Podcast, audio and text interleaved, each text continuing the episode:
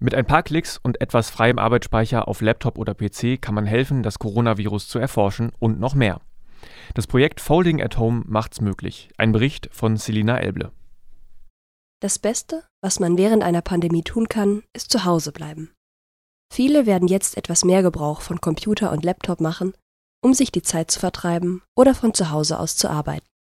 Mit dem eigenen PC lässt sich aber noch mehr anstellen, als Videos zu schauen und E-Mails zu beantworten. Mit dem Volunteer Computing Projekt von Folding at Home kann der Rechner im Hintergrund dabei helfen, die Proteine des Coronavirus zu erforschen. Das Projekt Folding at Home gibt es schon seit Beginn des neuen Jahrtausends.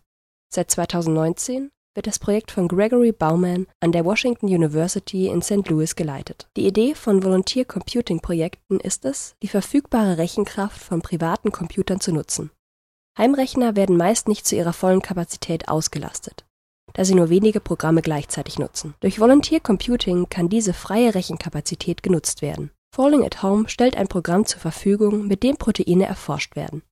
Proteine sind die Werkzeuge der Zelle. Ihre Funktion erhalten Proteinketten durch die Form, zu der sie gefaltet werden. Werden diese Proteinketten nicht korrekt gefaltet, können sie ihre Funktion nicht mehr richtig erfüllen. Folding at Home untersucht, wie die Proteinketten sich falten, um ihre dreidimensionale Form zu erhalten.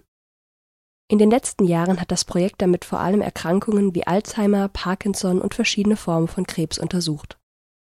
Mit dem Ausbruch der Corona-Pandemie hat Folding at Home jetzt auch damit begonnen, die Proteine des Virus zu untersuchen. Das Ziel ist es, die Funktion des Virus besser zu verstehen und einen Weg zu finden, Proteine mit einer essentiellen Funktion daran zu hindern, sich korrekt zu falten. Wer Folding at Home unterstützen möchte und etwas freie Rechnerleistung zur Verfügung hat, kann sich die benötigte Software unter foldingathome.org herunterladen